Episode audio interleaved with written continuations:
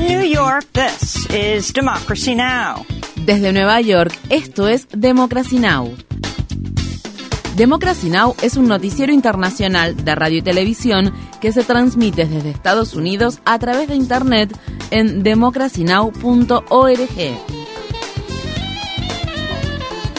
Welcome to Democracy Now!, democracynow.org. Bienvenidos a Democracy Now! en español democracynow.org barra es. El informativo de Guerra y Paz con Amy Goodman.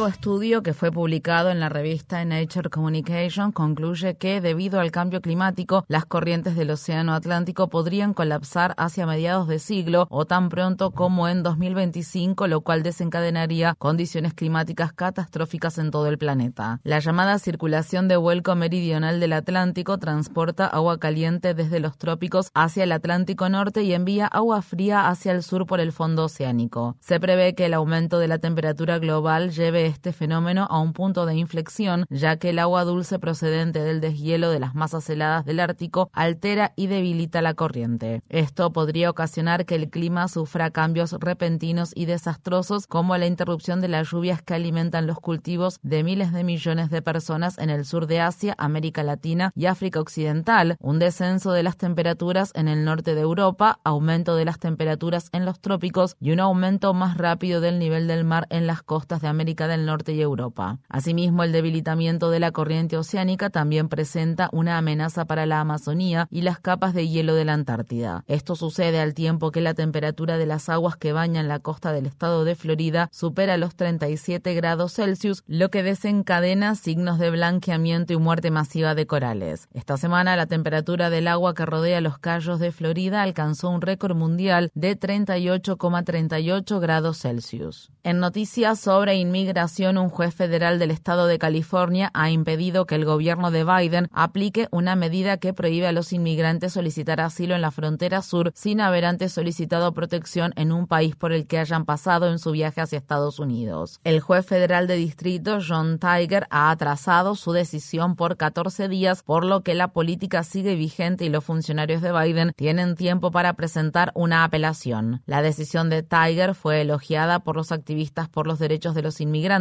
que han criticado al presidente Biden por apoyar prohibiciones relacionadas con las solicitudes de asilo similares a las promulgadas por Trump. Las nuevas normas de asilo entraron en vigor en mayo y sustituyeron a la cuestionada política del título 42 del Código de Regulaciones Federales de Estados Unidos que se implementó al inicio de la pandemia y se usó para expulsar a casi 3 millones de solicitantes de asilo en la frontera entre Estados Unidos y México sin el debido proceso. La medida de Biden también obliga a los inmigrantes a programar sus citas para la solicitud de asilo a través de una aplicación para teléfonos inteligentes de la Oficina de Aduanas y Protección de Fronteras que, según los solicitantes de asilo, está plagada de problemas y plantea serias dudas sobre la privacidad de los usuarios. La Unión Estadounidense para las Libertades Civiles dijo, el fallo es una victoria, pero cada día que el gobierno de Biden prolonga la lucha en relación a su prohibición ilegal, muchas personas que huyen de la persecución y buscan un lugar seguro para sus familias se ven expuestas a serios peligros. El ex infante de Marina estadounidense Trevor Reed, que en 2022 fue liberado de una prisión rusa en un canje de prisioneros, resultó herido mientras combatía en Ucrania y fue trasladado a Alemania para recibir tratamiento según reportes. Ante la preocupación de que la noticia pudiera poner en peligro cualquier negociación actual o futura para liberar a otros ciudadanos estadounidenses que se encuentran encarcelados en Rusia, el gobierno de Biden aclaró que Reed no participaba en ninguna actividad en nombre del gobierno estadounidense. Los medios de comunicación rusos informan sobre la detención del destacado sociólogo y disidente Boris Kagarlitsky, quien está acusado de hacer apología del terrorismo. Según su abogado, los cargos podrían costarle hasta siete años de prisión. Boris Kagarlitsky conversó con Democracy Now! en diciembre de 2022.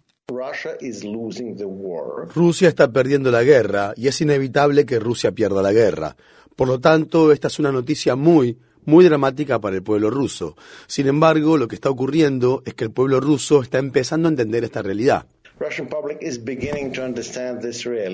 En noticias relacionadas, los legisladores rusos aprobaron el martes una ley que aumenta de 27 a 30 años el límite de edad para el reclutamiento militar y prohíbe abandonar el país a quienes son reclutados. En Yemen, las Naciones Unidas han comenzado a bombear más de un millón de barriles de petróleo desde un buque petrolero deteriorado que se encuentra anclado en el Mar Rojo. El buque fue abandonado frente a las costas de Yemen en 2015 al comienzo de la guerra liderada por Arabia Saudí y respaldada por Estados Unidos que se libra contra los rebeldes hutíes. Los expertos habían advertido sobre un posible derrame de petróleo potencialmente catastrófico debido a la corrosión y falta de mantenimiento del buque. Estas fueron las palabras expresadas por el coordinador de asuntos humanitarios de la ONU, David Gresley.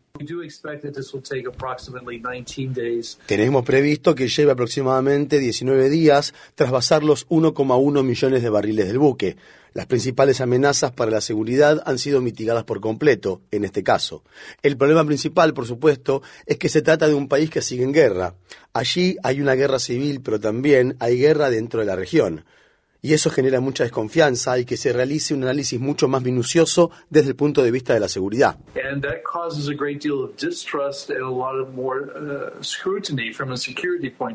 En Túnez, cientos de manifestantes se congregaron el martes para conmemorar los dos años transcurridos desde que el presidente Kais Saied disolvió el parlamento e intensificó su toma de poder en lo que muchos han calificado de golpe de Estado. Los manifestantes también exigen que Saied libere a 20 opositores que se encuentran en estas fueron las palabras expresadas por Lakmi Lourimi, miembro del partido opositor Frente de Salvación. Los ciudadanos en general viven en un estado de frustración y desesperación debido a la situación actual del país. Este es el resultado de que Kai Sayed haya tomado el poder con mano dura, consolidando todas las autoridades en una sola persona. La desafortunada realidad es que tumbar la democracia no fomenta el desarrollo ni la estabilidad. بين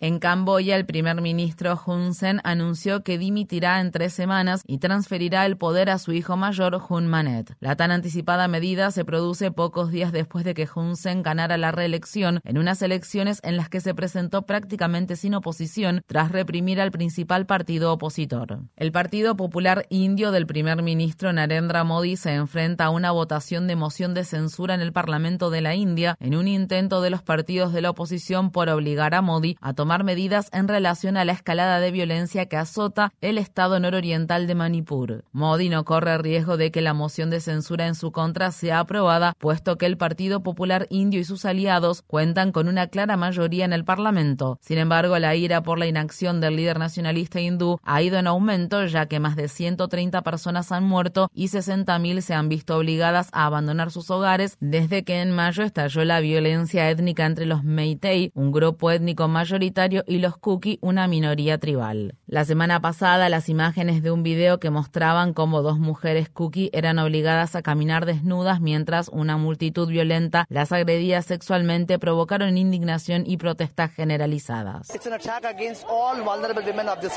Este es un ataque contra todas las mujeres vulnerables de este país. Se supone que India representa la fraternidad, se supone que India representa la pluralidad, se supone que India es el país que más acepta su cultura y tradición. En todo el mundo las mujeres han agachado la cabeza y han condenado lo que sucede. Esto es sumamente inaceptable. Un nuevo informe presentado por un panel internacional detalla la implicación de las Fuerzas Armadas mexicanas en la desaparición en 2014 de los 43 estudiantes de la Escuela Normal Rural para Maestros de Ayotzinapa. El grupo interdisciplinario de expertos independientes dijo en sus hallazgos que las Fuerzas Armadas, la Armada, la Policía y las agencias de inteligencia de México conocían el paradero de los estudiantes incluso la noche en que fueron emboscados por la policía local y las Fuerzas Armadas federales para luego desaparecerlos. El panel también ha acusado a funcionarios del gobierno mexicano anterior de mentir en su investigación inicial, ocultar pruebas clave y utilizar la tortura para obtener testimonios falsos en relación al caso. Estas fueron las palabras expresadas por un miembro del panel internacional cuando habló el martes. El estudio de localización de las calles que hemos visto antes, de Iguala, el 26 y 27 de septiembre, muestra que el músculo del Estado estaba presente que actuaron y no protegieron.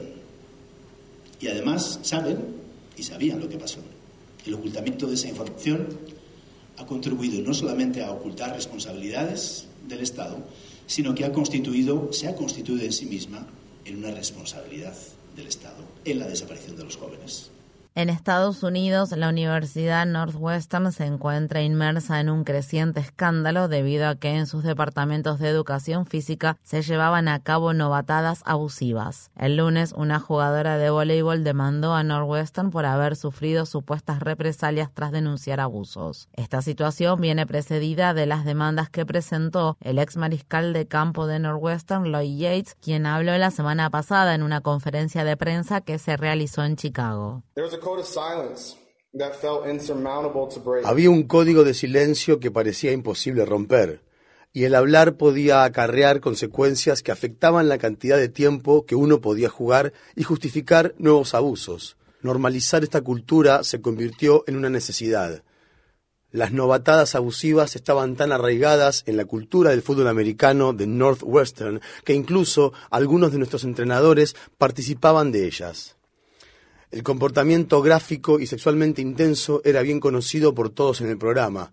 Nos golpearon física y emocionalmente, y algunos jugadores han considerado la muerte por suicidio como consecuencia de ello.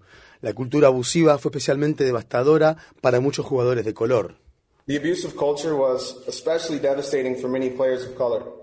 El entrenador de fútbol americano de Northwestern, Pat Fitzgerald, ha sido despedido a raíz de las revelaciones. El abogado Ben Cramp afirma que los departamentos de educación física de Northwestern normalizaron patrones y prácticas de abuso físico y mental y que algunos de los estudiantes eran menores de edad cuando se llevaron a cabo dichos abusos. Visite democracynow.org barra para ver nuestra entrevista con Ben Cramp sobre este tema. Los trabajadores de la empresa logística UPS llegaron a un histórico acuerdo tentativo en relación a un nuevo contrato que logró evitar que se llevara a cabo a finales de julio una huelga que habría sido muy disruptiva. El sindicato de camioneros Teamsters dijo que el acuerdo, que afecta a unos 340.000 miembros, incluye salarios más altos para todos los trabajadores, crea más puestos de trabajo de tiempo completo y garantiza que los vehículos tengan aire acondicionado, entre otras medidas relacionadas con la salud y seguridad. En Estados Unidos, el senador Bernie Sanders y el congresista del estado de Virginia, Bobby Scott, presentaron el martes la ley de aumento salarial de 2023 que aumentaría el salario mínimo federal de 7,25 a 17 dólares la hora para 2028. El salario mínimo se aumentó por última vez hace 14 años. Sanders dijo que la cifra actual de 7,25 dólares es un salario de hambre y añadió, en el año 2023 un trabajo debería sacarte de la pobreza, no hundirte en ella. El congresista del estado de Texas, Greg Casa, realizó el martes una huelga de sed de ocho horas en las escalinatas del Capitolio de Estados Unidos en Washington, D.C. para remarcar la necesidad de que se implemente una norma federal que proteja a los trabajadores del calor en el lugar de trabajo, que incluya descansos obligatorios para que los trabajadores puedan beber agua. Funcionarios electos, trabajadores y activistas se pronunciaron a favor de la legislación y exigieron que se implementen protecciones contra el calor para jornadas que son calurosas, húmedas y en las que las temperaturas superan los 26 grados Celsius. Estas fueron las palabras expresadas por Fernando Arista, un electricista de la ciudad de Austin que habló en contra de una ley de Texas recientemente aprobada que prohíbe los descansos para beber agua. Los defensores de este proyecto de ley hablan de negocios. Dicen que esto ayudará a las empresas y a la economía de Texas. Bueno, los trabajadores formamos parte de la economía de Texas y si este proyecto de ley va a ayudar a las empresas, lo hará a costa de la explotación de los trabajadores. En Estados Unidos mueren hasta 2.000 trabajadores por año debido a la exposición al calor. En noticias relacionadas, los centros penitenciarios de Texas recientemente aumentaron un 50% el precio del agua embotellada que se vende en los economatos mientras la población carcelaria soporta una implacable ola de calor sin aire acondicionado. Los reclusos dicen que tienen que comprar agua porque el agua del grifo no es segura. Una persona comparó el agua del grifo con el agua de las alcantarillas. En Estados Unidos ha fallecido a los 71 años Juan Ramos, el ex concejal de la ciudad de Filadelfia, que también fue fundador y líder del movimiento de los Young Lords en esta misma ciudad, murió tras librar una batalla contra el Alzheimer. Ramos tenía solo dos años cuando su familia se mudó de Puerto Rico a Filadelfia y durante la secundaria empezó a participar activamente en la lucha por los derechos civiles. Ramos denunció el racismo, la brutalidad policial y los problemas de pobreza y vivienda que padecen las comunidades de color en Estados Unidos. Ramos también ayudó a liderar los esfuerzos de la comunidad puertorriqueña para derrotar el intento del alcalde de Filadelfia, Frank Rizzo, de eliminar los límites de su mandato. Posteriormente, Ramos fundó y dirigió la Alianza Puertorriqueña que luchó por la educación bilingüe contra la brutalidad policial y encabezó un gran movimiento de ocupas en casas abandonadas que eran propiedad del Estado. Esto llevó a que más de 150 familias puertorriqueñas obtuvieran finalmente los títulos de propiedad de dichas viviendas. Además, Ramos fue concejal de Filadelfia, sindicalista y diácono de la Iglesia. Infórmate bien. Visita nuestra página web democracynow.org/es. Síguenos por las redes sociales de Facebook, Twitter, YouTube y SoundCloud por Democracy Now! es.